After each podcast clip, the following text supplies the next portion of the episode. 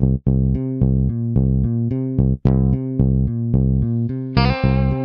the Pitch. Der Sportpodcast mit Benny und David.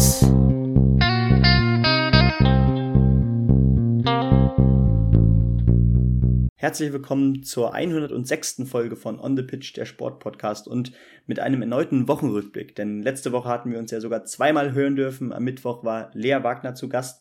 Die Folge könnt ihr euch natürlich immer noch äh, sehr gerne anhören. Äh, daraus ist echt ein tolles Interview geworden, finde ich. Und ähm, ja, das lohnt sich auch auf jeden Fall noch in den nächsten Wochen, sich das anzuhören. Ähm, und ja, jetzt sind wir wieder zurück, um die neue Woche zu besprechen. Äh, Servus David erstmal. Moin, moin, Benny. Ja, war wieder einiges los und ich denke, wir steigen einfach äh, direkt ein mit den Newsmeldungen, bevor wir dann später natürlich auf die Leichtathletik zu sprechen kommen, auf den großen Preis von Kanada in der Formel 1, Tennis, Radsport, äh, Wimbledon rückt näher, die Frauenfußball-EM rückt näher, also ähm, pickepacke volles Programm und ich würde sagen, wir steigen einfach direkt ein mit drei bzw. vier Kurzmeldungen. Wir beginnen im Golf. Matthew Fitzpatrick hat das erste Mal überhaupt einen PGA-Titel gewonnen und konnte sich bei den US Open seinen ersten Major-Titel überhaupt sichern. Das nehme ich deswegen mit rein, weil das einfach äh, eine ganz schöne Sache zum Anschauen war. Ich weiß, Golf guckt man eigentlich nicht so wirklich, aber nach der Formel 1 äh, war das noch bei Sky und Jonas Friedrich hört man gerne zu, von daher habe ich da mal einen Blick reingeworfen gelaufen. Ähm, die Rudersaison hat, ist losgegangen. Der Deutschland-Achter hat einen schönen Weltcup-Auftakt nach Mars hingelegt. Auch da gibt es ja dieses Jahr neben der EM in München auch noch eine Weltmeisterschaft. Im Beachvolleyball wurden die Weltmeisterschaften ausgetragen. Svenja Müller und Sinja Tillmann konnten dort äh, Bronzemedaille holen. Ähm, das Spiel wurde abgebrochen um Bronze, weil die Gegnerin aus der Schweiz sich verletzt hat, aber nichtsdestotrotz dann eine Medaille für den deutschen Beachvolleyballverband. Äh, Eklas Wickler sind leider schon recht früh ausgeschieden und ähm, Carla Borger äh, und äh, Borger Sude sind schon im Achtelfinale raus, deswegen aber immerhin ja eine Medaille für die Deutschen, das ist doch schon mal ganz erfreulich. Die Schwimmweltmeisterschaft in Budapest ist auch losgegangen. Ähm, leider gibt es weder bei den öffentlich-rechtlichen noch bei Eurosport noch irgendwo anders Live-TV-Bilder. Das ist man von der Schwimm-WM auch irgendwie anders gewohnt. Ähm, Florian Wellbrock und Lukas Mertens haben beide Bock, ähm, die eine oder andere Medaille einzu einzusichern. Und ähm, ja, bei den Damen geht es auch langsam richtig los. Lukas Mertens hat tatsächlich auch schon eine holen können. Er holte Silber über 400 Meter Freistil. So, das sind so äh, die Kurzmeldungen zum Einstieg, Benny. Und ich würde sagen, wir machen direkt weiter mit den großen Finalserien in den US-Sportarten. Ganz genau. Und ja, da steht ja gerade das große Finale an, äh, unter anderem in der NHL. Die NBA ist jetzt schon zu Ende gegangen, aber gucken wir vielleicht erst auf den Zwischenstand bei der NHL. Denn da führt gerade äh, Colorado Avalanche mit 2 zu 0 im Finale gegen Tampa Bay Lightning, äh, wie wir ja schon darüber gesprochen hatten. Äh, die Edmonton Oilers ähm, mit Leon Dreiseitel, die sind im Halbfinale ausgeschieden und ähm, ja, dennoch bleibt es dann natürlich spannend. Ähm, kann jetzt äh, Colorado daran anknüpfen am Mittwoch, in der Nacht auf den Mittwoch? Ähm, oder ja, kommt vielleicht Lightning da tatsächlich nochmal zurück? Und ich gehe direkt einfach mal zu, zu den NBA Finals, denn ähm, ja, da konnten die Golden State Warriors den ersten Titel seit 2018 äh, sich sichern. Und äh, Steph Curry ist mit 34 Jahren also tatsächlich noch äh, das erste, schon das erste Mal oder erst das erste Mal äh, MVP geworden. Das heißt, der wertvollste Spieler der Saison. Er trug jetzt im letzten Spiel auch nochmal dazu bei äh, mit 34 Punkten. Das ist unfassbar stark. Ähm, und ja, parallel dazu muss man sagen, die Boston Celtics verpassen, um den deutschen Daniel Theiss natürlich, ähm, ja, den 18. Titel. Und ja, dennoch äh, finde ich es immer so ein bisschen überraschend, äh, gerade wenn man nur ein Auge auf die NBA hat. Okay, äh, der letzte Titel der Golden State Warriors äh, war wirklich 2018. Das fühlt sich irgendwie gar nicht so weit an, äh, wenn man nicht da regelmäßig reinschaut. Aber ähm, jetzt auch gerade auf diesem Peak, dass äh, Steph Curry nochmal so einen wertvollen Titel wie den MVP äh, sich sichern konnte, ich glaube, das ist schon mehr als verdient. Durchaus. Und ähm, ja, vielleicht können ja nächstes Jahr noch die ein oder anderen Deutschen wieder mit ähm, dabei sein. Wir hatten jetzt auch in den weiteren Playoff-Runden ja doch ähm, den ein oder anderen deutschen Namen vertreten. Also da, ähm, ja, weiter die Augen auf. Und äh, in Deutschland ist Alba weiterhin vorneweg gegen die Bayern. Das sollte also auch recht klar gehen. Wir sind dann beim Handball angekommen. Da stand das Final vor der Champions League in der Lanxess Arena in Köln auf dem Programm am Freitag und am Samstag. Das war echt eine Mordsgaudi und es ist schön, dass das Ereignis auch die nächsten Jahre weiterhin in Köln stattfinden wird. Äh, am Samstag gab es die Halbfinals, also Samstag und Sonntag, nicht Freitag und Samstag, so rum. Westbrem gegen Kielce. Da konnte sich dann äh, die polnische Mannschaft um den deutschen Torhüter Andreas Wolf durchsetzen mit 35 zu 37. Und im zweiten Halbfinale schlug sich der THW Kiel gar nicht mal so schlecht gegen Barcelona. Am Ende allerdings dann doch äh, teilweise mit 5 oder 6 hinten gewesen. Am Ende ein 30 zu 34, sodass Kiel leider nur um die Bronzemedaille mitspielen konnte und Barcelona ins Finale einzog. Und lustigerweise ähm, ging sowohl das kleine als auch das große Finale mit dem gleichen Ergebnis zu Ende. Beide Spiele mit 37 zu 35 nach 7 Meter werfen. Andy Wolf verliert mit Kelze gegen Barcelona ähm, das Champions League-Finale, die sich also diesen Titel sichern. Und Kiel gewinnt auch ähm, das 7-Meter-Werfen gegen Westbrem in dem Falle. Also immerhin noch der dritte Platz für die Kieler. Das ist ja vielleicht so ein bisschen Schadensbegrenzung, äh, obwohl die Saison ja überhaupt nicht so gelaufen ist, wie sie sich das vorgestellt hatten. Ich meine, der Meistertitel ist verloren gegangen und so weiter. Aber immerhin noch ein bisschen Schadensbegrenzung hier im Spiel um Platz 3. Genau, ich glaube, immerhin ein versöhnliches Ende und ähm, auch da bleibt es ja äh, so, dass es einfach auch die Saison und die Handball-Bundesliga spannender macht, wenn dann auch mal wieder so ein Team wie äh, natürlich der SC Magdeburg äh, mal wieder einen Titel holt. So ist es, genau. Dann machen wir noch kurz den Radsport vor der Pause und da rückt ja auch die Tour de France immer näher. Lennart Kemner vom Team Bora Hans Grohe kriegt wohl langsam doch die Perspektive mitzufahren. Äh, Emanuel Buchmann wird hingegen nicht dabei sein, aber Kemner konnte unter anderem beim Giro d'Italia schon beweisen mit dem ein oder anderen Etappensieg, dass mit ihm zu rechnen ist und ich freue mich, dass das dabei ist und der Radsport-Zirkus insgesamt macht sich allerdings viel mehr Sorgen gerade um ein gewisses Virus namens Corona, ähm, denn bei der Tour de Suisse sind ungefähr 40 Fahrer, muss man sich mal auf der Zunge zergehen lassen, gerade weil es in den letzten beiden Tourjahren keinen einzigen Corona-Fall gegeben hat. Bei der Tour de Suisse 40 Fahrer mit Corona aus, ausgestiegen unter anderem Peter Sagan, der sich äh, zum dritten Mal innerhalb von 18 Monaten infiziert hat. Ähm, deswegen so ein bisschen Ergebnisverzerrung am Ende. Jaron Thomas, äh, der Brite, verdrängt Sergio Huigita aus Kolumbien in Vaduz beim Einzelzeitfahren noch ähm, ja, vom ersten Platz in der Gesamtwertung. Jakob Vogelsang wird äh, Dritter in eben dieser, weil sich der Kolumbier noch auf den zweiten Platz halten kann. Parallel dazu fand noch die Slowenien-Rundfahrt, unter anderem durch den äh, aus dem Skispringen bekannten Ort Ljubno statt, äh, wo Tadej Bogacar, der ja ebenso wie Primoz Roglic einer der slowenischen Tourfavoriten ist, ähm, die Rundfahrt für sich gewinnen konnte zu Hause. Der wird jetzt auch vor der Tour keine großen weiteren Vorbereitungsrennen mehr fahren. Ähm, ja, und ganz lustig, auf der letzten Etappe war er noch zusammen mit seinem ähm, Teamkollegen Raphael Maika, ähm, hat Pogacar Schnick, Schnack, Schnuck gespielt, kurz vor der Zieleinfahrt. Und dann haben sie ausgemacht, wer die letzte Etappe noch gewinnen durfte. Das war dann in dem Fall Raphael Maika. Ich glaube, Pogacar hatte Papier und Maika hatte Stein. Aber ähm, den Gesamtsieg hat sich der Slowene nicht nehmen lassen. Das vielleicht ähm, zum Radsport, auch wenn wir hoffen, dass dann da die Etappen nicht durch Schnick, Schnack, Schnuck entschieden werden. Aber das sieht man auch nicht ganz so häufig. Aber von daher hören wir uns nach der Pause wieder mit Tennis, unter anderem aus Ostwestfalen und Berlin, der Leichtathletik aus Oslo und Paris, der Formel 1 aus Montreal und vielem mehr. Bis gleich.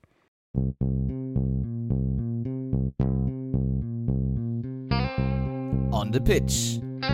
Der Sportpodcast mit Benny und David. Da sind wir wieder zurück nach der Unterbrechung und melden uns wieder mit dem Tennis. Ja, Wimbledon steht unmittelbar bevor und wir hatten die letzten Vorbereitungsturniere, beide in Deutschland, auch ähm, ein Damenturnier und ein Herrenturnier, sowohl in Halle als auch in Berlin. In Halle überlegt man schon, ähm, einfach weiter so präsent zu bleiben und auf der einen Seite auch ein bisschen mit Kritik an der Breite im Herrenkader verbunden und in Berlin hofft man auch irgendwann ein Herrenturnier austragen zu können. Aber wie beides ausgegangen ist, kann uns Benny jetzt verraten. Ja, ganz genau. Du sagtest ja schon beide, äh, die, die Damenvariante so gesehen in Berlin und die Herren in Halle. Und ähm, ja, bei den Herren kann man, glaube ich, sagen, dass äh, da ein Deutscher ähm, die Rolle von dem verletzten Alexander Zverev ganz gut ausfüllt. Und das ist Oskar Otte, der jetzt wirklich so ein bisschen aus dem Schatten treten darf. Jetzt zwei Halbfinals in Folge schon gespielt, jetzt auch wieder ins Halbfinale geschafft und auf dem Weg dahin drei Top 30 Gegner geschlagen. In Runde 1 schlug der äh, Kecmanovic, äh, den Serben, in Runde 2 dann Basilashvili und in, äh, im Viertelfinale dann ähm, Katschanov, den an acht gesetzten. Und ähm, ja, dann traf er im Halbfinale auf niemanden geringeren als die Nummer eins der Welt, äh, Daniel Medvedev. Ähm, und ja, da lieferte er sich einen äh, engen, packenden Satz äh, mit ihm. Äh, 6 zu 7 gegen der leider verloren. Und dann äh, ging ihm so ein bisschen die Puste aus. Mit 3-6 ging dann der zweite Satz auch an Medvedev. Ähm, aber da ist die Besonderheit, Medvedev, äh, der ja auch schon ähm, in Hertogenbosch tatsächlich im Finale stand, da verlor er deutlich äh, gegen einen äh, niederländischen Qualifikanten, äh, wie wir auch letzte Woche schon äh, breit berichtet hatten, weil die Story dann doch wirklich sehr interessant war. Und ähm, ja, auch diesmal ging das Finale sehr deutlich an seinen Gegner, nämlich an Hubert Hur Hur Hurkacz, den, äh, die Nummer 10 der Welt, der Pole. Ähm, 6-1, 6-4 gewann er das Turnier. Äh, ansonsten waren auch noch drei weitere Deutsche dabei. Äh, Struff verlor in Runde 1, ebenso wie der Qualifikant Squire und ähm, naja, Daniel Altmaier verlor gegen Nick Kyrgios, der übrigens sein drittes Halbfinale in Folge spielte. Ist ja, glaube ich, auch außerhalb der Top 60 gewesen vor diesen drei Turnieren. Mittlerweile ist er wieder die Nummer 45 der Welt und kämpft sich da so ein Stück weit wieder zurück nach oben. Und ähm, ja, wenn wir dann noch kurz zu den Frauen kommen, da gewann die Marokkanerin Ange Jabeur äh, ihr zweites Turnier tatsächlich aller Zeiten äh, auf der WTA-Tour und äh, ja, immerhin ist Andrea Petkovic mal wieder in eine zweite Runde gekommen. Und wie wir ja schon letzte Woche berichtet hatten, ähm, der Angelique Kerber hat die Einladung von Berlin nicht angenommen. Da gab es wohl ein bisschen Konflikt äh, vorher. Äh, das hat sie ja bei dem letzten Grand Slam äh, schon ein bisschen äh, in einem Interview erzählen dürfen. Genau. Äh, währenddessen beginnt in Wimbledon tatsächlich schon die Quali-Runde. Heute sind unter anderem äh, Philipp Kohlschreiber, Mats Morang, äh, Maximilian Marterer, äh, Nicola Kuhn, ähm, Cedric Marcel Stäbe, aber auch solche Namen wie Daniel Masur und Yannick Hanfmann am Start. Also ähm, da es langsam los und ähm, ja, der Tenniszirkus freut sich darauf, ähm, ja, richtig einzusteigen auf Rasen, Benny.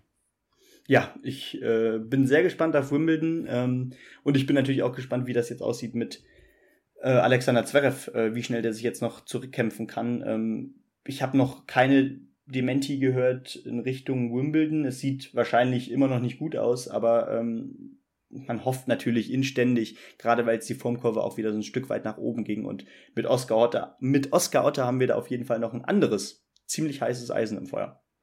Und wie schätzt du die Chancen bei den Damen ein? Ja, Andrea Petkovic ähm, hat sich ja jetzt tatsächlich nochmal zu so einer zweiten Chance bewogen, ähm, versucht sich jetzt nochmal ein bisschen mit Mitte 30 zurückzukämpfen, was auch gut funktioniert ich glaube, ähm, wenn, wenn diese Frau da dann tatsächlich nochmal in, in eine dritte Runde oder so einziehen würde, wäre das natürlich ein Riesending. Ähm, und bei äh, Angelique Kerber muss man natürlich abwarten. Äh, da fehlt dann jetzt vielleicht auch dieses Berlin äh, vorher äh, in gewisser Weise. Aber auch da passt ja jetzt die Form wieder ein bisschen. Ähm, vielleicht können wir uns da über ein Achtelfinale oder Viertelfinale sogar freuen.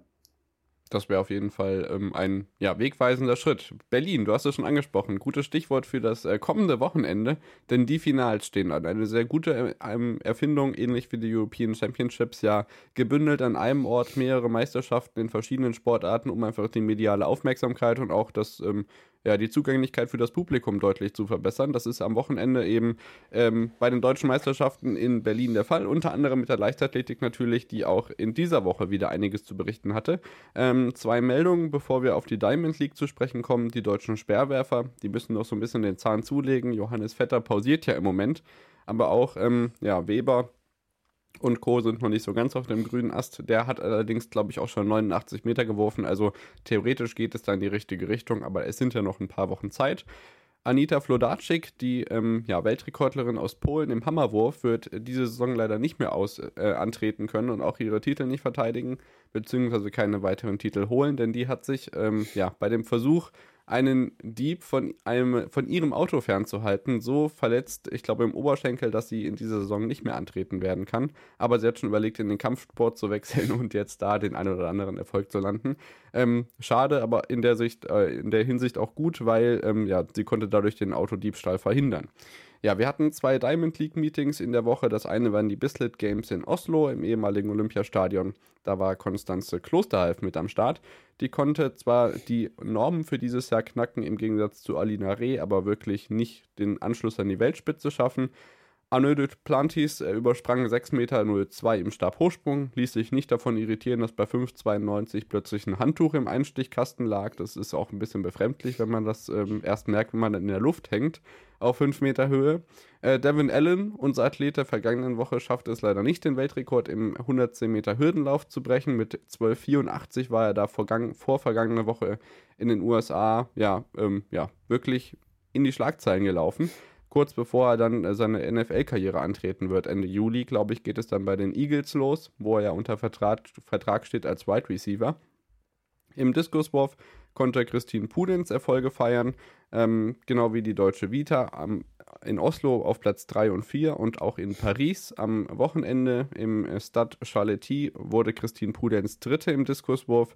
Ähm, da gab es auch drei Weltjahresbestleistungen. Zum einen Shelly Ann Fraser Price über die 100 Meter, schon alt eingesessen, 10,67 Sekunden. Maschlunik aus, aus der Ukraine im Hochsprung mit 2,01 Meter und drei Ukrainerinnen generell vorne im Hochsprung. Das ist gerade angesichts der aktuellen Lage sicherlich ein erfreuliches Zeichen. Und über 3000 Meter Hindernis der Damen gab es einen Lauf unter 9 Minuten und zwar von Winfried Mutile Javi. Das war die Leichtathletik. Wir haben also echt ähm, ja, noch einiges im Petto für diese Saison. EM und WM stehen ja noch auf dem Programm. Und im Darts kann man so sagen, die inoffizielle Weltmeisterschaft im Team war diese Woche Programm. Ganz genau, aber vorher würde ich noch gern auf die Premier League äh, Finals natürlich äh, zu sprechen kommen, denn die Playoffs standen ja am Montag auch an, äh, kurz, äh, kurz vor unserer Aufnahme tatsächlich. Äh, die haben wir dann noch kurz zusammen angeschaut. Und ähm, ich glaube, man kann sagen, wir haben zwei sehr deutliche Halbfinals gesehen. Äh, Johnny Clayton musste ja gegen Joe Cullen ran und Michael van Gerven gegen James Wade. Und ähm, ja, Joe Cullen hat sich natürlich offensichtlich sein bestes Spiel sogar für die Playoffs aufgehoben. Denn ähm, er spielte in der gesamten Premier League-Saison keinen Average über 100. Und genau das geschah dann äh, im ersten Playoff-Spiel gegen Johnny Clayton. 10 zu 4 hieß es da. Ähm, ja, gegen einen Johnny Clayton, der ja leider nie ins Match so richtig reinfand. Ich glaube, es stand zwischenzeitlich auch äh, 5-6-0 ähm, und dann war es eigentlich relativ klar, dass er da nicht mehr zurückkommen wurde, auch obwohl er sich dann noch äh, ein bisschen stabilisieren konnte. Michael van Gerben wiederum ähm, ja, zeigte dann gegen einen durchschnittlichen James Wade auch äh, keine Blöße. 10 zu 4 hieß es da ebenso. Und dann dachte man so, ja, Joe Cullen ähm, hatten wir oft genug besprochen, äh, die Konstanz, das ist so das, was ihnen dann äh, meistens noch fehlte, um dann vielleicht größere äh, Turniere zu gewinnen. Ähm, und man hatte die Angst, okay, das Finale könnte tatsächlich ebenso deutlich für Michael van Gerven ausgehen, der jetzt langsam wirklich wieder auf seinem Peak angekommen ist und ähm, jetzt wieder ein, äh, ordentlich Titel einheimst. Aber das Finale wurde wirklich zu einem echten Classic, kann man glaube ich sagen. Das ist ein Turnier, ähm, was man sich glaube ich so wünscht. Ähm, ein Turnier, was äh, tatsächlich, wo es, um einen Dart ging, der den Unterschied ausmachte. Und genau das wurde es. 11 zu 10 ging das äh, in Richtung Michael van Gerven und Joe Cullen ähm, verpasste tatsächlich einen Matchstart. Ähm, direkt auch vor dem, vor dem äh, Matchstart, den er Michael van Gerven versenkte. Also ein spannenderes Match hätte man sich nicht vorstellen können. Beide spielten um die 100 im Average und Michael van Gerven, ich glaube, jetzt kann man endgültig sagen, mit diesem ersten Major-Titel seit, äh, ich glaube, 2020, September 2020, ähm, jetzt kann man sagen, er ist wieder der Alte und ähm, das ist es war ein unfassbares Finale und dass er sich auch durch so ein Spiel doch noch schlängelt, ähm, das zeigt, glaube ich, auch ganz gut, ähm, dass man da auf gar keinen Fall, wahrscheinlich in keinem Teil äh, in, dieser, in diesem Jahr bisher von einer Krise sprechen durfte.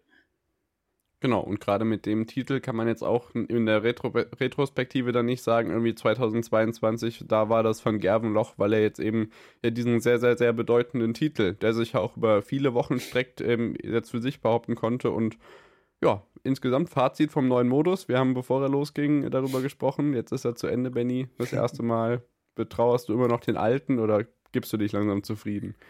Ja, ich glaube, dass eine Premier League-Saison äh, auf Dauer dann doch äh, langatmig werden kann, ist klar. Ähm, und das hat dieser Modus vielleicht dann auch doch noch so ein Stück weit mehr begünstigt.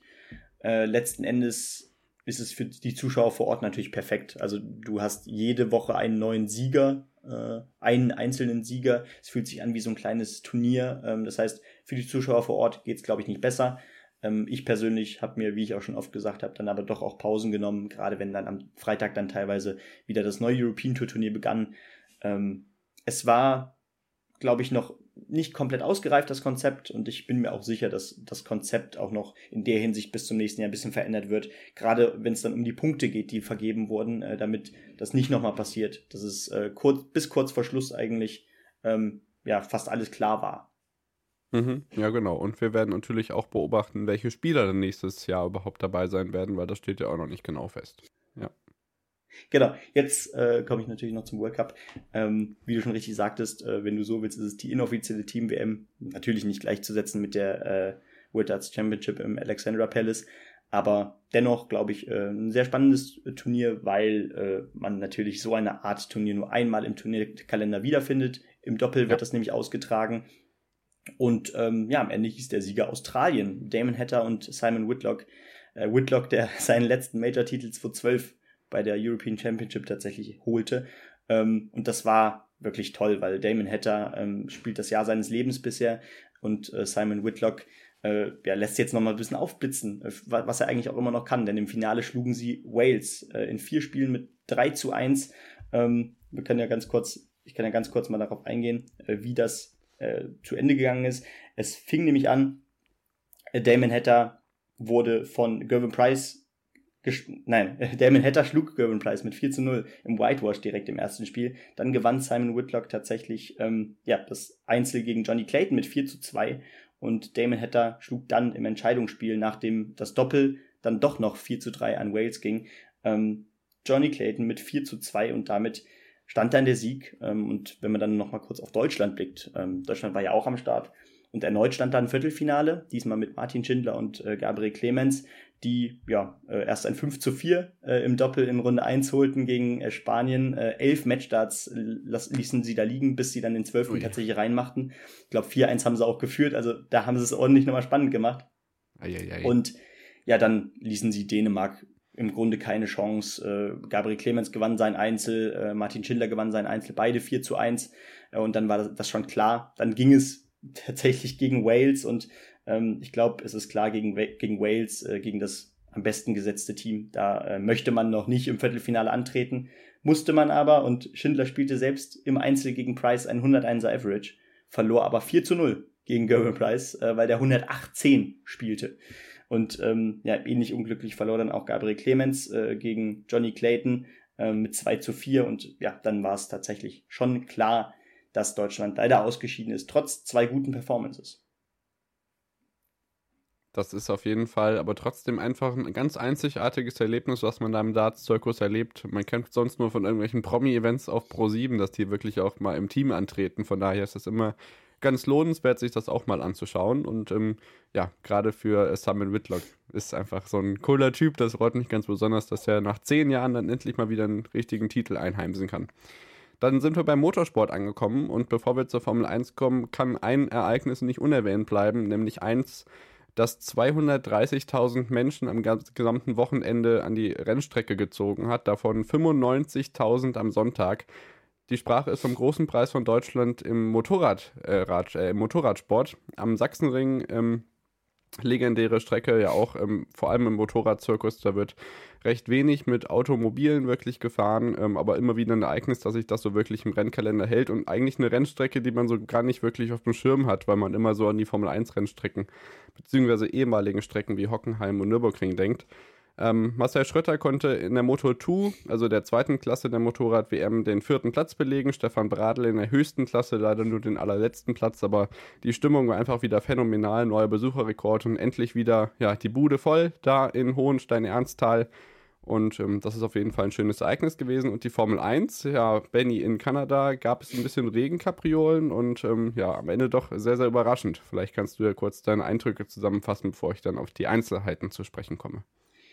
Ja, es war natürlich äh, dann doch wieder äh, ein sehr kurioses Rennen. Ähm, aber ich würde sagen, wir gucken ganz kurz auf die, erstmal auf die Ergebnisse im Qualifying, zumindest auf das Wichtigste. Denn, ähm, naja, Leclerc musste tatsächlich ähm, von Platz 15 aus starten, wenn ich richtig liege, ne? 19. Von 19? Okay. Ich, ich, kann, ich kann die Quali-Ergebnisse ja. einmal kurz durchgehen. Also Charles Leclerc hat seine kompletten Motorkomponenten wechseln müssen. Ähm, oder fast alle auf jeden Fall. Deswegen musste er von Platz 19 ins Rennen. Also auch von ganz hinten. Zunoda hat ähnliches getan. Da Leclerc sich allerdings weiter vorne qualifiziert hat im Qualifying, äh, durfte er von 19 und eben nicht von 20 ins Rennen.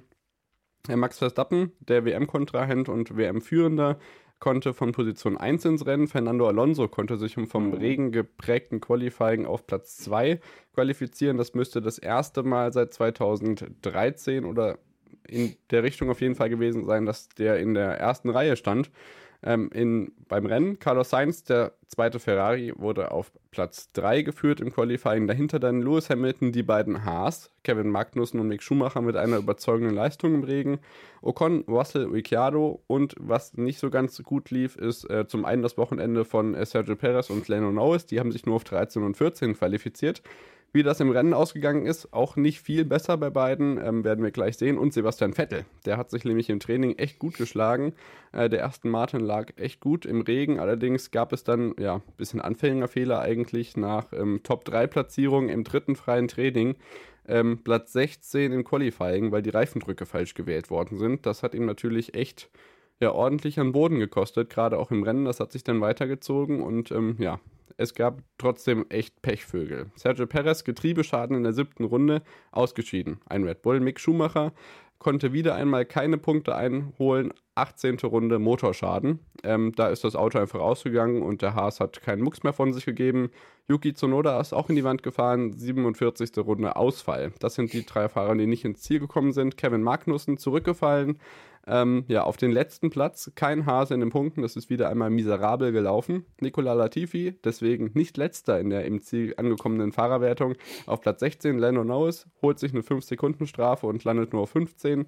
Davor Gasly, Albon, Vettel ohne Punkte, weil er die Quali versammelt hat, aber dennoch ein recht gutes Rennen gefahren ist. Äh, Ricciardo besser als äh, Lando Norris im Rennduell. Das haben wir auch noch nicht so oft gesehen, aber dennoch ist dieses Teamduell sehr, sehr spannend dieses Jahr. Lance Stroll holt einen Punkt für Aston Martin, immerhin. Fernando Alonso kommt eigentlich äh, besser ins Ziel, als er am Ende gewertet wird, fällt von 7 auf 9 zurück. Dank 5 Sekunden Strafe. Beide Alfa Romeo holen insgesamt 10 Punkte. Bottas gewinnt das Teamduell. Und Esteban Ocon, ja, so mit, ähm, ja, der Teufel für Charles Leclerc, weil der hat ganz, ganz lange hinter dem Alpinen festgehangen. Ähm, Charles Leclerc am Ende von 19 auf 5, 14 Positionen gut gemacht, aber da wäre sicherlich noch mehr drin gewesen. Hamilton gewinnt das Rennduell gegen Russell und holt sich das erste Podium seit langem. Max Verstappen kann sich am Ende durch, ähm, durchsetzen und ja, widersteht dem Druck von Carlos Sainz und holt den nächsten Sieg. Das heißt, Max Verstappen hat bis auf Monaco jedes Rennen gewonnen, bei dem er ins Ziel gekommen ist. Das muss man auch dreimal unterstreichen. Ja, das da haben wir jetzt eigentlich jede Woche drüber geredet. Äh, weiterhin starkes Ergebnis von Mercedes, die äh, das zweitbeste Team an diesem Wochenende stellten. Leclerc natürlich mit einer tollen Aufholjagd. Du hast eigentlich gerade schon alles angesprochen.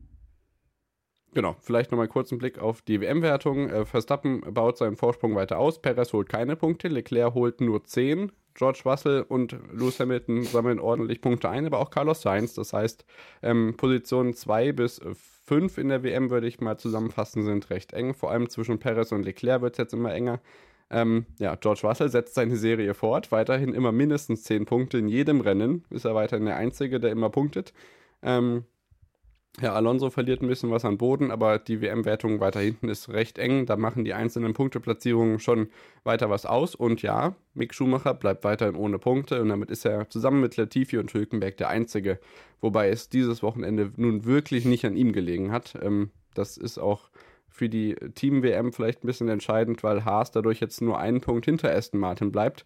Und wenn Stroll diesen einen Punkt nicht geholt hätte, wäre Aston Martin und Haas punktgleich. Also das ist wirklich ja, man schaufelt sich so ein bisschen das eigene Grab und es wird echt spannend zu beobachten sein, wie es da weitergeht. Vorne weiterhin äh, Red Bull vor Ferrari und Mercedes. Das die Ereignisse aus der Formel 1. Das waren auch generell die allgemeinen Sportereignisse. Wenn ihr weitere Fragen, Hinweise oder Feedback habt, at onthepitch-pod bei Twitter und bei Instagram, da könnt ihr uns auf jeden Fall finden. Ansonsten gerne bei meinsportpodcast.de noch das Interview mit Lea Wagner hören und dann hören wir uns gleich wieder mit dem Fußballteil. Wir haben noch ein Nations League-Spiel übrig und die Frauenfußball-EM ist kurz vor der Tür. Bis gleich.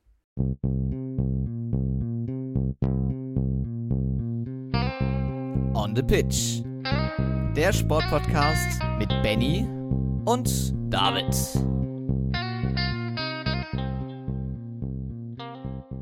Da sind wir wieder zurück nach der Unterbrechung und melden uns wieder mit dem Fußball. Die Frauen-EM beginnt ja parallel zu Wimbledon auch Anfang Juli. Eröffnungsspiel wird da sein ähm, Österreich äh, gegen Großbritannien, wenn ich mich nicht irre.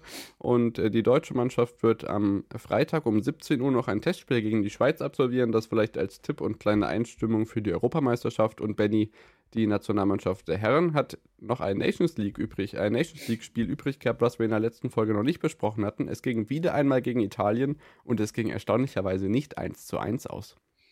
Genau, ja, wir hatten ja schon letzte Woche berichtet, viermal in Folge war das Ergebnis 1 zu 1 äh, der deutschen Nationalmannschaft und auf was ähnliches hatte man sich jetzt eigentlich auch gegen die Italiener eingestellt, denn ähm, zumindest hätte man jetzt nicht äh, es in der Deutlichkeit erwartet, dass Deutschland sich so absetzt, aber Deutschland gewann in einem wahren Torfestival mit 5 zu 0 gegen Italien und das 5-2. Äh, 5 zu, ich, genau, 5 zu 2, aber nach 5 zu 0 Führung. So, das wollte ich ja, sagen. Genau. Genau, und äh, bis zur 69. Minute, wie ich gerade schon an, angesprochen habe, 5 zu 0 stand es da für Deutschland. Ähm, und es war eine unfassbar starke Performance, ähm, auch von Manuel Neuer übrigens, äh, der da doch noch einiges wegfischen konnte. Ähm, wieder hat er, glaube ich, bewiesen, dass er einer der besten oder vielleicht so wahrscheinlich immer noch der beste Torwart der Welt ist. Ähm, ja. Und ja, Timo Werner, wir, wir müssen einfach nur öfter Timo Werner kritisieren, dann trifft er schon. Ähm, hat sich wieder bewiesen. Vielleicht, vielleicht ziehen wir das jetzt bis zur WM durch. Vielleicht hilft das ja. Ja, also wenn das hilft, gerne. Ähm, wenn er das verkraftet, umso mehr. Also ja, ich weiß auch nicht so recht. Wir hatten ja letzte Woche schon diese Terodde-Diskussion und äh, die zieht sich ja weiterhin auch durch alle sozialen Medien. Insgesamt muss man wirklich sagen, das war jetzt auf jeden Fall der beste Auftritt in diesen vier Länderspielen. Das zeigt auch die TV-Quote. Das war die beste Quote von diesen, ja, von diesem Ballungsraum an Länderspielen, von dem Uli Hoeneß ja auch nur Wahnsinn tituliert hat. Also ich bin echt gespannt, was da sich im September tut bei diesen Länderspielen, ob man da jetzt vorne noch andere ähm, Leute ausprobiert. Ich meine, Matcher hat jetzt viel zugeguckt, aber durfte wenig selber machen. Ähm, aber wenn ich mir angucke, was die anderen Länder so abziehen, also England verliert 0 zu 4 gegen Ungarn mhm. und ähm, wir hatten ja noch viele andere spektakuläre Ergebnisse. Äh, Kroatien äh, gewinnt gegen Frankreich. Also alle sind so ein bisschen am Straucheln und zu Recht weiß ich nicht. Auch Portugal verliert gegen die Schweiz.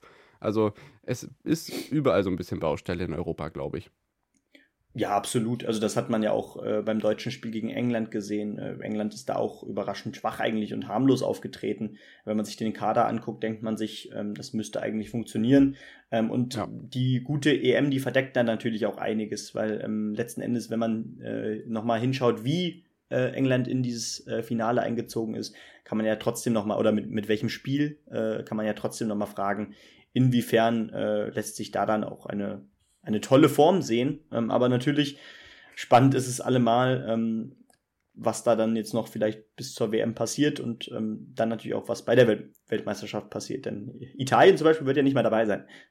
Ja, das stimmt, genau. Da hat äh, Goran Pandev, äh, ja, zumindest äh, das, die Nation von Goran Pandev entscheidenden Anteil daran gehabt, dass es äh, nicht geklappt hat. Die Nordmazedonier hatten ja die ähm, Italiener am, an der WM-Qualifikation gehindert. Ja, ich denke, soweit zur Nations League. Auf die einzelnen Tabellen müssen wir jetzt nicht eingehen, oder? Ich denke, wir schauen dann einfach in der Vorbereitungsphase nochmal drauf und ich denke, das prägendste in der letzten Woche war Sadio Mané geht zum FC Bayern, Benny. Ähm, Meisterschaftskampf jetzt doch nicht mehr offen oder wie sieht's aus? ja, also ähm, das ist natürlich für die Bundesliga, glaube ich, erstmal ein großer Gewinn. Das kann man auf jeden ja. Fall sagen. Und trotzdem steht natürlich weiterhin dieser Konflikt um äh, Robert Lewandowski noch im Raum. Was passiert jetzt mit ihm? Ähm, geht er jetzt zum FC Barcelona oder äh, muss man im Streit jetzt doch irgendwie zusammenbleiben, weil Hassan Salihamidzic zum Beispiel auch sagt, wir würden ihn dann natürlich trotzdem gern weiter behalten. Und was ist, wenn er geht? Ähm, weil Sadio Mané ist natürlich für die Flügel äh, ein hervorragender Spieler, ähm, aber nicht der Typ mit Torriecher wie ein Lewandowski, äh, der würde dann nämlich trotzdem fehlen. Aber du sagtest ja auch schon, ähm, genau zum einen Mané, aber da gibt's natürlich auch noch andere Gerüchte, die, die gerade sehr spannend sind. Äh, es steht gerade ein Wechsel wahrscheinlich von, ähm, Fabi von Fabian Götze auch schön, den gab's nämlich auch, ähm, von Mario Götze zum, äh, zu Eintracht Frankfurt im Raum. Ähm, da geht's wohl um eine Ablöse von circa 5 Millionen. Äh, der 30-Jährige, der ja jetzt, ich glaube, zwei gute Saisons bei Eindhoven in äh, der Niederlande gespielt hat. Ähm, ja. Ich glaube, das ist, äh, das, das freut einen aus deutscher Sicht doch sehr, dass äh, so ein Spieler dann zurück nach Deutschland kommt. Ja, auf alle Fälle. Also er hat ja, ähm, das konnte man bei Sport Digital, glaube ich, die zeigen ja niederländische äh, Ligaspiele, habe ich ab und zu mal reingeschaut. Also ähm, wir haben ja auch ab und zu mal über ihn gesprochen, was er da in, in, den Niederlanden so abzieht. Das hilft ja auch in der Nationalmannschaft. Wir haben gesehen zum Beispiel Robin Gosens, der in Italien spielt, nicht so ganz im Blickfeld der deutschen Medien. Da kann man sich in Ruhe so ein bisschen entwickeln. Mario Götze ja aus diesem kleinen Loch, das er dann auch in, in Bayern-Zeiten zum Beispiel hatte, rausarbeiten können. Und ich hoffe einfach, dass sich das jetzt wieder auf der deutschen Bühne, falls dieser Transfer er so über die Bühne geht, auch zeigen kann. Und es wäre einfach äh, ihm sehr, sehr zu wünschen, wenn ja, die Karriere nicht irgendwie mit diesem trostlosen Abgang in die Niederlande äh, ein Ende findet, sondern jetzt nochmal so ein bisschen aufblüht. Das wäre sehr schön.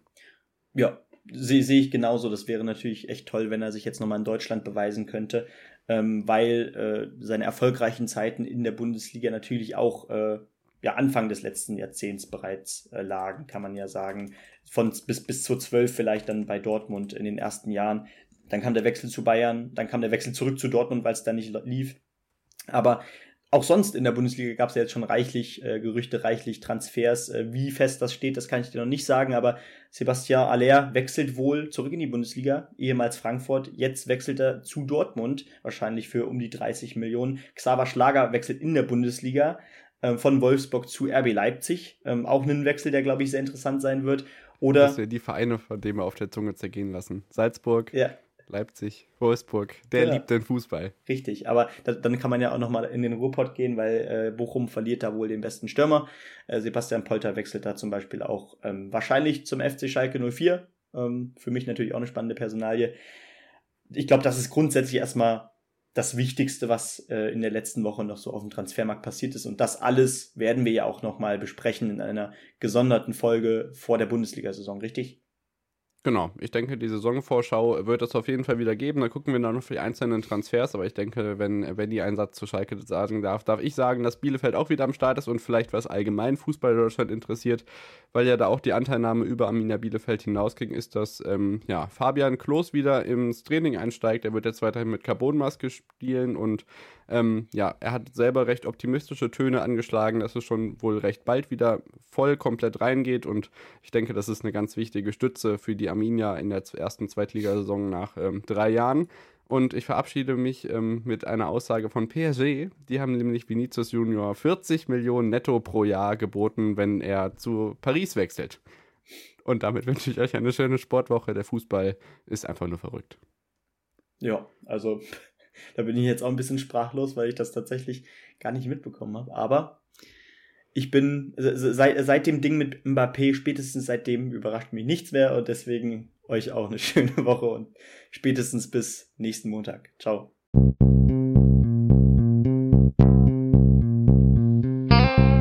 On the Pitch. Der Sportpodcast mit Benny und David.